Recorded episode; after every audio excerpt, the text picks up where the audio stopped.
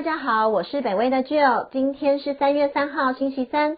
金管会在昨天开放了台湾民众投资国外的 ETF。这一则北威观测站就要带大家进一步来关注国外市场。美股多空交战，方舟 ETF 加基备受挑战。由北威研究员张伯廉、申千代共同撰写。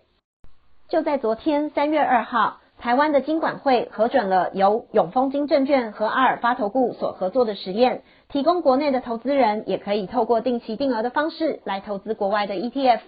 这个创新之举预计将会带动台湾的民众对于美股 ETF 的兴趣。近来最热门的美国 ETF 之一方舟创新 ETF，英文名称为 ARKK，ARK，在去年创下了优于美股大盘的绩效。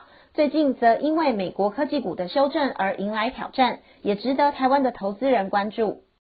凯撒琳伍德 （Cathy Wood） 创办了方舟投资，在方舟投资旗下的方舟创新 ETF ARK 就是由这个创办人本人所带领操盘的。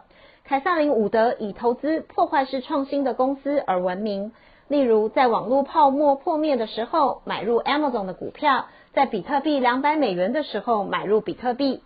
这边要补充一下，目前台湾时间下午五点二十五分，比特币的价格为五万一千三百八十美元。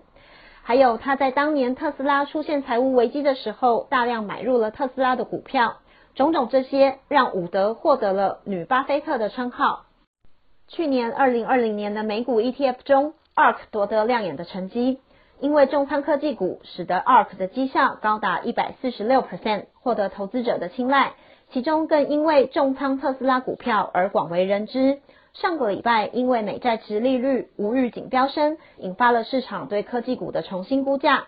特斯拉首当其冲，当周暴跌了约十四 percent，而排名在 ARK 持股第二、第三名的 Square 以及 Roku 也分别暴跌了大约十六点五 percent 和十五点四 percent。上周一整个星期下来，ARK 整体暴跌十五 percent。合计遭投资人赎回约五十亿美元，ARK ETF 的总资产为六百亿美元左右。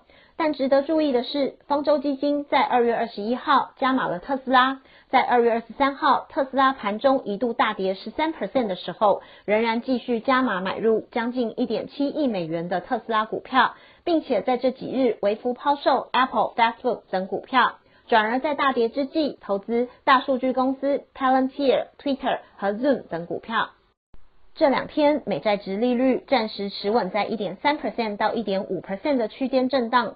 在上个星期五，二月二十六号，美债值利率的担忧较为缓和后，美国科技股卖压逐渐减小。ARK 基金在上周五，二月二十六号单日流入4.64亿美元，创下了自身基金历史第二高的流入纪录。在美债值利率上扬之际，伍德表示将会抛售一些蒙受亏损的股票，转而加码在他所信仰的股票上。然而，在多空交战的美国科技股战场上，看空方舟创新基金的沽空比例也来到百分之五的历史高点。另外，也值得注意的是，在二零零八年全球金融海啸爆发前，成功预测泡沫破灭，因而一战成名的基金经理人 Michael Burry，却对 ETF 这种金融商品保持着不同的看法。Barry 从二零一九年开始就预测 ETF 是下一个类似刺激房贷的泡沫。他认为 ETF 不但让股票和债券的价格膨胀，而且还导致市场的流动性降低。就像电影院内挤入越来越多的人，但逃生出口却还是一样的大小，最终将造成危险。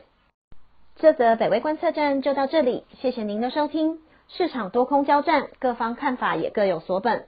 希望我们的追踪分析能够让大家有更清楚的理解跟想法，也请继续分享订阅北威频道，谢谢，拜拜。